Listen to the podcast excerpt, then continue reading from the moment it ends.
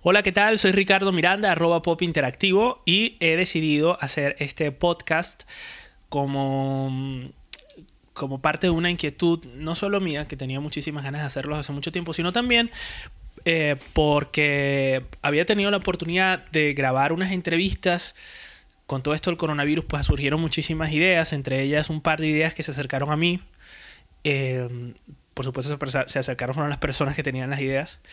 Eh, y, bueno, les propuse que esas entrevistas, en vez de yo sentarme y vaciarlas eh, escribiendo, que a mí eso me daba un poco de pereza, para ser sincero, y me llevaba mucho tiempo, yo prefería grabarlas en audio, es decir, que me pasaran las preguntas y yo pues darme la libertad de grabarlo como si fuese un podcast. Mucha gente que escuchó esto me dijo, mira, pero ¿por qué no sacas tu podcast? Y yo dije, bueno, sí, está dentro de los planes, pero típico, eh, lo que nos pasa a todos, y esto de esto hablo mucho en, en, las formaciones de YouTube, y es que, no, bueno, sí, lo voy a hacer, pero cuando tenga esto, esto y lo otro. Y dije, mira, lo voy a grabar como lo, lo tenga que grabar. Acabo de grabar dos podcasts más como invitado y dije, ¿por qué no aprovecho y grabo que tengo todo esto montado? Grabo el mío también. Entonces es por eso que estoy haciendo esto. Eh, los podcasts es un formato que a mí me cuesta muchísimo porque, mm, porque vengo de la escuela de la televisión y la radio tradicional y eso se traduce en que tienes que tener un tiempo muy limitado en el cual tienes que contar muchas cosas y digerirlas, eh, masticarlas para que a su vez la audiencia la dirigen, la digiera, perdón. Entonces los podcasts pues van a otro tiempo y puedes darte la libertad de hablar lo que quieras y la gente tiene la paciencia para escucharlo. Yo me empecé a escuchar algunos podcasts y me di cuenta de varias cosas, ¿no? Que que yo como usuario de podcast no me gustaban los podcasts con música de fondo. Y eso que vengo de la radio. Y la radio, pues la música de fondo básicamente es un imperativo, sobre todo cuando se trata de radios comerciales, musicales, porque le marca mucho ritmo al, contenido de, que se escucha. Y en este caso he decidido que lo voy a hacer sin ningún tipo de audio. Escucharán ustedes la reverberancia, el eco eh, muy corto que, que me acompaña en mi casa, porque no es un estudio como tal pero es lo que hay, es lo que creo que hay absolutamente para todos, hasta para las grandes cadenas de todo el mundo. Entonces, dicho esto, este intro justificativo del por qué estoy aquí y, cómo estoy aquí, eh, mm, me dije, pero ¿qué quiero compartir? Muchas veces nosotros no nos damos cuenta de que esa cosa que para nosotros es común, para el resto de la gente es extraordinario. Y esto también lo comparto en mis formaciones. Digo, o sea, es extraordinario incluso seas lo que seas. Para mí, por ejemplo, me resulta eh, extraordinario el oficio del panadero o del, incluso el peluquero o, u otros oficios que, que, que en la sociedad son comunes, entre comillas, mal llamados así, pero que para mucha gente resulta extraordinario. Tan es así que, que bueno, triunfan en internet, en, canales de YouTube, en podcast. Entonces, yo sí considero que todos tenemos un grado mínimo de singularidad que nos diferencia del resto y que tenemos que compartir y tenemos que estar abiertos no solo a hablar, sino a escuchar. En este caso, yo eh, voy a procurar aportar el mayor valor posible a través de este contenido. Y, que pueda inspirar, porque yo creo que cuando tú inspiras a los demás, eh, habrás logrado parte de tu propósito, por no decir el propósito, ¿no? Porque, por ejemplo, a mí, me, a mí mismo me inspira poder saber que inspiré a los demás. Mm, cuando recibo mensajes de personas que están haciendo mis cursos o que ven mis contenidos en las redes y me dicen que, están muy emocionados y usan la palabra emocionado, que tiene una connotación muy fuerte y que, mm, y que significa que, que, al final estás inspirando a esa persona a seguir eh, en su camino con su pasión, en este caso a través de YouTube o de las, de las redes sociales o lo que sea. Entonces, yo creo que esta es una ventana para, para lograr eso y si lo logro, pues... Mm, habré cometido parte de mi, prometido, eh, de mi propósito, es decir, mi cometido es lo que quería decir, y si no lo logro, te habré dormido o te habrás ido, y si te duermes también habrás, eh, habré hecho algo porque al final yo soy uno de los que digo, hay que dormir bien para poder ser productivos. Y lo predico mucho a través de algo que se llama la, em, la dictadura del sueño, que es un hashtag que una campaña que me inventé aquí en la casa cuando pasé por una época, una racha de insomnio súper dura en la cual no podía dormir y eso se traducía para mí en un trastorno, estaba muy cansado, no hacía más que quejarme, eh, de verdad no me estaba disfrutando nada, ni el trabajo, ni la vida, porque no podía dormir y, y coincidió con verano que altera mucho más el sueño. Y estos momentos de coronavirus, pues también mucha gente está en su casa sin poder dormir. Y no es porque esté a veces incluso estresado por el trabajo, porque hay gente que no está trabajando, a otras, hay otras que sí, y eso le suma, se pone peor la situación, ¿no? Eh, sino porque, bueno, porque los hábitos cambian. Entonces, en este momento el llamado es a procurar eh, tomar las riendas de esos hábitos para que tu cerebro pueda descansar, ya no solo el agobio que significa todo esto que estamos viviendo todo el mundo, sino también para que puedas, puedas empezar a, a ser productivo y reinventarte. Yo creo que el término reinvención va a ser la palabra de moda de este año. Este año eh, se predecía como el año de los nomads, los nómadas, nómadas del conocimiento. Es un término que se acuñó hace unos años atrás y que básicamente habla acerca de esa gente que eh, maneja muchas disciplinas eh, y muchos conocimientos y, tiene independencia para trabajar desde su casa. Qué curioso, ¿no? Que vino a ser este el año en donde se vino a materializar de manera desproporcionada y, catalizadora a través de esta, de esta pandemia. Y, y, hay que aceptarlo y hay que también aceptar que no todos tenemos la capacidad de emprender y de reinventarnos, lo cual no es malo, y debe generar tranquilidad para aquellas personas que se están torturando y dicen, bueno, pero ¿cómo voy a hacer si no sé nada de las redes? Bueno, primero intentarlo y si tú lo intentas y no te lo disfrutas, porque lo importante es disfrutártelo, pues si no te lo disfrutas, pues no insistas, o sea, espera que las cosas van a llegar. Y si no, pues intentar buscar otras. Pero si tú mm, intentas aprender cosas nuevas, bien sea a través en el área, bien eh, a través del área del marketing digital, por ejemplo, o del comercio electrónico, porque al final en este momento no hay más alternativas que emprender a través de internet para los que están emprendiendo. Y, y bueno, mm, si algo les puedo decir es que como autónomo hace mucho tiempo, cuando llegué a España, mm, mm, la condición que me pusieron fue, mira, tú tienes que ser autónomo para poder estar legalmente aquí en este país. Y eso se traduce en una serie de condiciones económicas. Primero, tienes que eh, de lleno empezar a pagar la seguridad social, así no, así no produzcas nada en el mes. Eh, es, obligatorio. En el momento en que dejes de hacerlo, pues ya pones en juego tu estatus legal. Eh, lo otro es que vas a tributar y te van a, las empresas te van a retener el 15% de facto, que luego te lo podemos devolver, pero al año. Y bueno, una serie de, condiciones que están bien, que son las que son y que son las que también ayudan al país a salir adelante.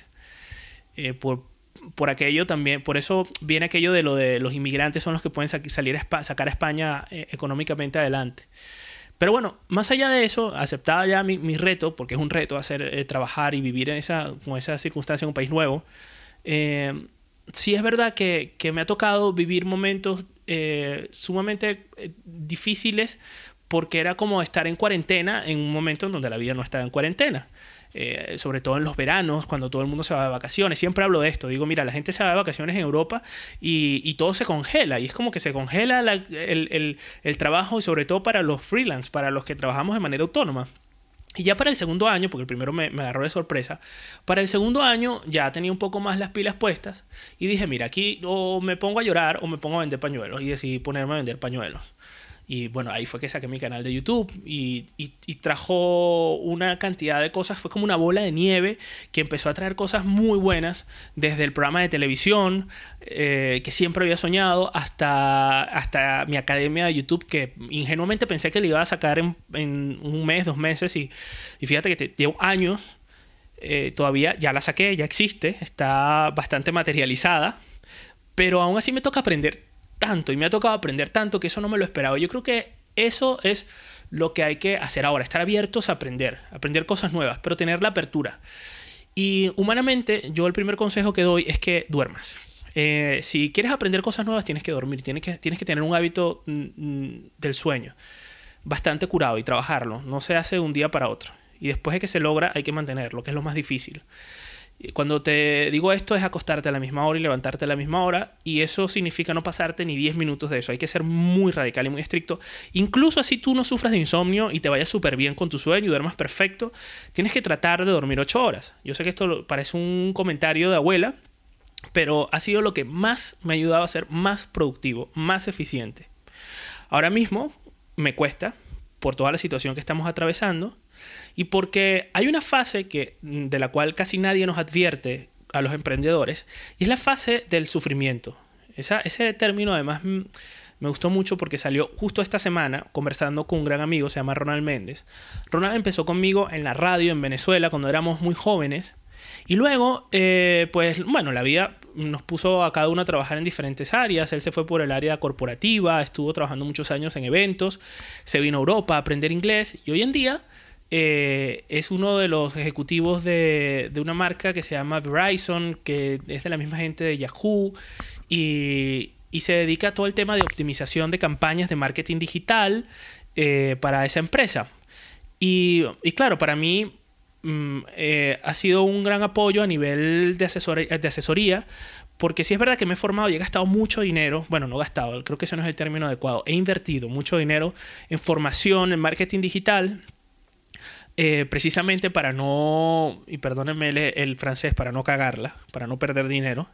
He decidido hacer pausas de formación y decir, mira, si lo voy a hacer yo, lo tengo hacer bien y lo tengo entender y tengo que dormir bien y tengo aprender mucho pero él me ha dado una, una, una visión un poco más eh, atada al mundo práctico, ¿no? Porque todas estas cosas del marketing digital, hasta que tú no las pruebas y tú no ensayas, cometes errores, pierdes dinero, en otras veces ganas, pues tú no, no va a haber forma de que aprendas. Entonces, claro, mm, como no tengo la oportunidad de aprender con dinero, dinero ajeno, por ejemplo, invirtiendo en campañas de otras empresas o de otros proyectos, pues recurro a él y él me ha ayudado muchísimo. Y él me decía que en este momento, por ejemplo, tú ves que mi academia está muy floreciente y es verdad, se, se, encaprichó de crecer justo en este momento de, de, pandemia, en donde además todos estamos, sobre todo los que estamos trabajando eh, o teletrabajando, estamos agotados psicológicamente por toda la situación y por tener que trabajar, pero además, caprichosamente, bueno, eh, me regaló esa alegría de que empezó a crecer la, en este fotograma de la historia, la academia,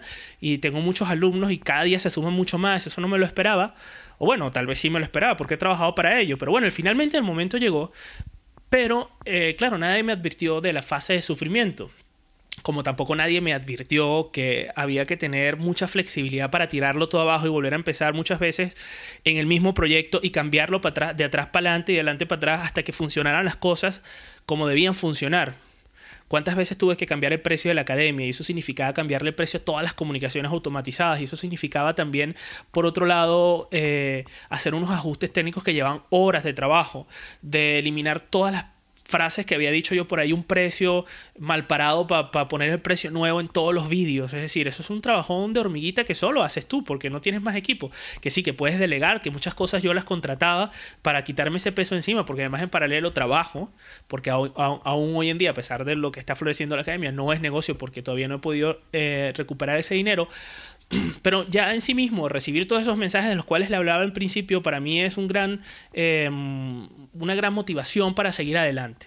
En este momento de, mi vida eh, eh, atravieso por la fase de sufrimiento, de la cual les hablaba, y es básicamente ver que estás poniendo mucho dinero, eh, que en este momento poner cualquier cantidad de dinero en, Mm, en un emprendimiento, pues te lo piensas 80 mil veces y dices, ¿para qué voy a poner ese dinero, esos ahorros? ¿O para qué voy a pedir prestado para poner eso ahí si ni siquiera sé si realmente eso me va a traer un, beneficio? Y claro, en principio, esa fase de sufrimiento es invertir, probar y perder. Y eso genera más estrés, o sea, porque hasta el sueño te lo puede robar. Pero bueno, eh, lo bueno es que de repente empiezas a ver resultados. Yo creo que hay que ser muy insistentes hay que optimizarlo todo. Yo siempre digo que todo es optimizable, hasta la forma de caminar de nosotros es optimizable, siempre se puede mejorar. Siempre, o sea, en, los emprendimientos no hay una obra acabada y ya, solo los artistas hacen obras, las venden y ya están acabadas y aún así pues le ponen un marco y las cambian de contexto y las mudan de lugar y, las, y las cambian de museos y yo creo que en el emprendimiento pasa igual. Y a mí no es que me encante hablar del emprendimiento porque, bueno, no es lo mío ni tampoco el tema de coach porque hay mucha gente vendiendo humo por ahí, eso lo, detesto. Yo creo que hay que lanzarse y no hay fórmulas para esto, sino que, bueno, si hay mecanismos establecidos, si hay muchos, muchos formatos que funcionan, muchos embudos de conversión y cosas que, que funcionan, pero, pero bueno, nadie te enseña realmente cómo, cómo hacer, y menos, la, menos una universidad, o sea, nada, es decir, tú te enseñas la base y ya, yo estudié innovación y aprendí muchas cosas que apenas hoy en día es que digo, ah, es que esto era lo que me hablaban hace mucho tiempo y ahora es que lo estoy poniendo en práctica. Y te cuento todo esto para advertirte de que si estás pensando en lanzarte, reinventarte o arriesgarte a hacerlo, primero hazlo. No te digo que no lo hagas, no tienes que intentarlo. Eh, y tienes que insistir, y tienes que probar, y tienes que estar abierto a perder, y a estresarte y a desestresarte también. Eh, yo creo que ese es un llamado sobre todo para toda esa gente que en este momento no sabe qué hacer o que quiere hacer algo, pero bueno, al menos probar. parece obvio, pero bueno. Eh, luego hay que tener mucha paciencia. Pero hay un factor eh, que creo que juega a favor de nosotros y es que eh, tenemos el tiempo para hacerlo. Entonces hay que aprovechar todos estos tiempos muertos para sacarle el mayor de los provechos. Bien sea porque no estás trabajando o porque si estás trabajando aún así, teletrabajas o tienes tiempos muertos, aprovechalos. y, y a lo mejor puede ser que estés en una situación crítica porque emprender en situación crítica es más difícil todavía porque dices, bueno, pero ¿cómo invierto eh, en, recursos? O sea, ¿cómo le cómo, cómo, cómo, no sé, hasta cómo pago un dominio si no tengo para, para ingresos para eso? Pues hay muchas alternativas. Eh, mm, yo tengo, por ejemplo, una amiga que tiene un emprendimiento que es físico, que es que la gente va a su, a su casa y, y, pues ella le ofrece un servicio y ahora mismo no puede por, por todo el tema de que, de que está paralizado todo y que la gente no puede no puede ir a casa de nadie a visitar nada. Entonces yo le digo, pero no, no te paralices tú por eso. Tú lo que tienes que hacer es trabajar en lo que llamo el backend, la parte de atrás de todo tu proyecto. ¿Tienes página web? No, hazla. Empieza a hacerla. ¿Que no tienes dinero? Hay hospedajes gratis. O sea, hay, muchas cosas que puedes adelantar. O si no puedes hacer la página web, pues empieza a hacer otras cosas. Empieza a hacer documentos Excel, empieza a, diseñar, empieza a, empieza a hacer esas cosas que no se pueden hacer. Las comunicaciones, escribir correos, es decir, empieza a adelantarte a hacer las cosas que en, en, condiciones normales incluso cuesta mucho hacerlas porque no hay tiempo y porque no son prioridad. Eh, eh, eh, esa puede ser una alternativa en, caso de una situación en la cual has tenido que parar tu negocio o incluso si estás en estado crítico, económicamente hablando, porque es verdad, se necesita dinero para emprender. Entonces otra opción es que cuando vuelva a la normalidad o si tienes un trabajo, pues aproveches el tiempo lo más que puedas. Em, yo, por ejemplo, estoy impulsando a una amiga que es madre de dos niños, uno de ellos con autismo, y eh, soy testigo de lo, de lo difícil que se le hace ella sacar tiempo para poder eh, adelantar en su emprendimiento. Y aún así su emprendimiento la está demandando mucho porque le está llegando el momento. Es decir, y no puede porque además de eso trabaja. Tiene trabajo, por fortuna. Pero bueno, aún así ella algo saca para hacerlo. Entonces, no vas a ir a la misma velocidad, no, pero bueno, ese es otro ejemplo de, de lo que puedes hacer si estás escuchando esto y tienes eh, pues familia, hijos, responsabilidades y poco tiempo. Creo que no hay excusas, hay que buscar la manera de hacerlo, las velocidades van a ser distintas, si tienes más recursos, más tiempo, vas a ir más rápido, vas a comprobar cosas más rápidas, vas a eh, validar mercados más rápido y yo creo que una buen, un buen comienzo es empezar. Por eso pongo siempre a disposición de la gente pues todos los conocimientos que pueda y todas estas experiencias que, que, que me toca transitar eh, bueno, porque algo deben sumar, ¿no? Algo deben, algo deben mm, aportar a la gente que está, que está aquí. Bueno, si estás escuchando esto, espero que te esté aportando algo. Por algo has llegado hasta aquí, hasta, hasta casi los 18 minutos. Y, mm, y, bueno, básicamente quería conversar de mis cosas, eh, también contar anécdotas, ya no solo quedarme en el Ricardo que da consejos, porque tampoco, bueno, sí, me gusta dar consejos. Yo esa falsedad de, ay, es que no sé quién para dar consejos, bueno, o sea, no, la verdad es que sí, me interesa y me gusta y me, y me apetece. Otra cosa es que tú lo escuches y lo pongas en práctica o que te guste escuchar consejos o no. Eh, pero bueno, también quiero acompañarlo de, de las cosas que me preguntan siempre, de dónde salí. ¿Por qué estoy aquí? Yo vengo de Puerto La Cruz, de mm, Venezuela. Eh, soy venezolano. Eh, ya también me considero español porque, bueno, tengo ya siete años aquí y es inevitable no impregnarse con esta cultura tan parecida a la nuestra y que nos ha abierto a los venezolanos tantas puertas y nos ha recibido tan bien, lo cual se agradece. Y por otro lado, em, pues siempre me han gustado los medios de comunicación, desde chiquitico, pues jugaba a tener una radio, eh, luego crecí y, en la adolescencia hice travesuras hasta que me metí en una cabina de radio, no, ya ni me acuerdo cómo. Eh, bueno, sí me acuerdo cómo, gracias a una persona que se llamaba Miguel Guilarte, un locutor que eh, partió hace poco, y que, bueno, me dolió muchísimo su partida porque creo que a mí a muchos dejó mucha huella en, en, la gente que lo conocía. Y mm, esa persona me dio en una recepción a la cual yo fui, una recepción de una radio en, mi país, en La Mega. Yo fui con la excusa de buscar unas, unas becas, unas prácticas del, del, del bachillerato, del liceo y era mentira, realmente. Yo lo que quería era conocer la radio físicamente. Y esta persona me vio ahí como perdido y me dijo, pues estaba pequeñito, de 14 años, no sé cuántos años tenía. Y me llevó a un estudio y me dijo, mira, ven para que conozcas. Y entonces le hablaba con la voz ronca y tenía una voz bien particular. Y bueno, ahí me metió en la cabina y, verlo haciendo radio para mí fue fascinante. Contarle que la vida quiso que yo estuviese en esa casa. Al día siguiente me llamaron, imagínate tú, me llamó el jefe de producción de esa cadena porque, eh, bueno, yo aproveché y le llevé un, un, un, un disquete porque no existía eso de pendrive ni nada, existían los disquetes, le llevé un disquete. Y en un disquete, para aquellos que estén escuchando, es un dispositivo de almacenamiento mínimo, que no le puedes meter nada porque se satura. Pero ahí cabían dos JPG, dos archivos de imágenes, en donde yo había hecho lo que está de moda en el momento, que eran wallpapers, que son estos fondos de escritorios que tú pones en tu ordenador, en tu computadora. Y, él, le hizo un diseño de su programa de radio que se llama Sótano Iberoamericano, un programa de culto en Venezuela, de música en la lengua de Cervantes, en español y él abrió su gran documento y me dice, me encanta el diseño, pero Iberoamericano va sin H. Y claro, yo me quería morir en ese momento porque yo, bueno, con 14 años la ortografía súper malísima y bueno, o sea, trágame tierra.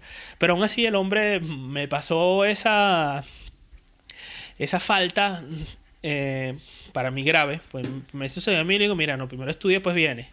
Eh, y me llamó el día siguiente, imagínate, con 14, 15 años, tuve que pedirle permiso a mis padres para que pidieran permiso al gobierno para yo poder tener eh, la posibilidad de trabajar ahí y empezar a llevar café y hacer lo que hace alguien cuando está empezando a esa edad. Él se llama Juan Carlos Duque y bueno, es considerado para mí como otro padre más que me regaló la vida porque me impulsó muchísimo y me enseñó todo lo que sé hacer de radio. Y, mm, y, bueno, a partir de ahí pues crecí en esa casa, siempre he trabajado en Unión Radio, hasta que me vine a España, incluso trabajé a distancia, tenía un programa, crecí muchísimo en la radio, aprendí muchísimo en la radio, hice cosas, eh, viví la transición de la radio, de la que la gente escucha la radio o escuchaba la radio y no sabía quién era el locutor que les hablaba, o sea, no, no conocían la cara de ese locutor y se lo imaginaban como les daba la gana por lo general guapo y hermoso y era todo lo contrario. Pero hoy en día, pues todos los locutores tienen su Instagram, su Facebook, y eso no existía en ese momento. Y vivir esa transición fue maravillosa porque eh, fue como saltar a un mundo nuevo que estaba creciendo a una velocidad aplastante y que me permitía incursionar en la radio a través de algo que me gustaba muchísimo, que era, y me gusta, que es el, el, el vídeo. Poder hacer vídeos para las redes sociales de las radios, para las páginas web, eso para mí fue fascinante. Y bueno, como te digo, en la radio aprendí todo lo que, lo que, lo que puedo saber de comunicación y de otras cosas que no tienen que ver directamente con la comunicación. Y bueno, cuando vine a España, pues vine a estudiar y aquí me he quedado eh, y he echado raíces y he tenido la oportunidad ahora de hacer de televisión, de, de hacer... Radio no he hecho, he hecho podcast para el grupo COPE, que no me imaginaba que iba a trabajar ahí, porque fue a los primeros que les escribí por Facebook cuando llegué les dije, mira, me gustaría trabajar en esta cadena. Eh, ¿Cómo puedo hacer para...? No me respondieron naturalmente, o sea, estarían saturados de mensajes por Facebook. Pero bueno, paradójicamente la vida quiso que, que terminara ahí. Y um, hoy en día, pues mm, como les he contado, estoy en la fase de emprendimiento de, de mi canal de YouTube, de, de, mi academia de YouTube, de, de muchas cosas que, que, quiero contar y que no me voy a explayar porque tampoco quiero abusar con el tema de los tiempos. Y, y, nada, si te gusta este podcast y llegaste hasta aquí, lo voy a saber básicamente porque te voy a pedir que te vayas corriendo a mis redes sociales, a arroba pop interactivo, y me digas, mira, escuché tu podcast, llegué hasta aquí. Eso me va a ayudar muchísimo a grabar otro más y a contar otras cosas, como por ejemplo, cómo reaccioné hace poco cuando salió un hater súper antipático a destruirme mi emprendimiento, me puse fúrico. Y eso que en mis, en mis videos digo y en mis informaciones digo que hay que ignorarlo, es verdad, pero bueno, es normal, somos humanos. Pero de ahí saqué una reflexión súper importante que se la quiero dedicar a otro podcast. Incluso quiero hacer un vídeo de YouTube hablando de eso porque quiero inspirarte. Quiero que no haya barreras que te digan, ah, es que tú no puedes, ah, es que tú no, tú no lo mereces, ah, es que tú no has demostrado o tú no tienes suficientes seguidores. O sea, eso hay que derrumbarlo porque eso es una estupidez, una tara humana porque nuestros profesores en la universidad, nuestros maestros en la primaria, no tenían, primero no tenían redes sociales y segundo, nosotros no lo valorábamos por la cantidad de amigos que tenían o los famosos o populares que eran. Simplemente los queríamos y aprendíamos de ellos. Yo creo que hay que ver realmente quién está detrás de, de las grandes figuras, porque esas figuras no son precisamente las que más se conocen ni las que más seguidores tienen, sino que son las que ayudan a que otros sean más famosos y, populares. Y ahí les dejo esta reflexión para terminar este podcast, arroba pop interactivo. Y por supuesto, esto yo no sé dónde lo voy a subir, lo estoy grabando en vídeo también, supongo que en las redes sociales. No se olviden de mi canal, eh, youtube.com barra pop interactivo, suscríbanse, vean mi microdocumental, que eh, ha sido una cosa maravillosa que ha surgido de esta pandemia, se llama Madrid Vaciada. Eh, y no dejen de comentar por ahí todas las cosas que estoy haciendo. Y si quieren aprender cosas de YouTube o incursionar o lanzar y crear tu canal de YouTube, pues también tengo un curso de iniciación que además lo tengo un precio regaladísimo como, como parte de este arranque y esta fase de mi emprendimiento. Así que nada, un abrazo. Estamos en touch.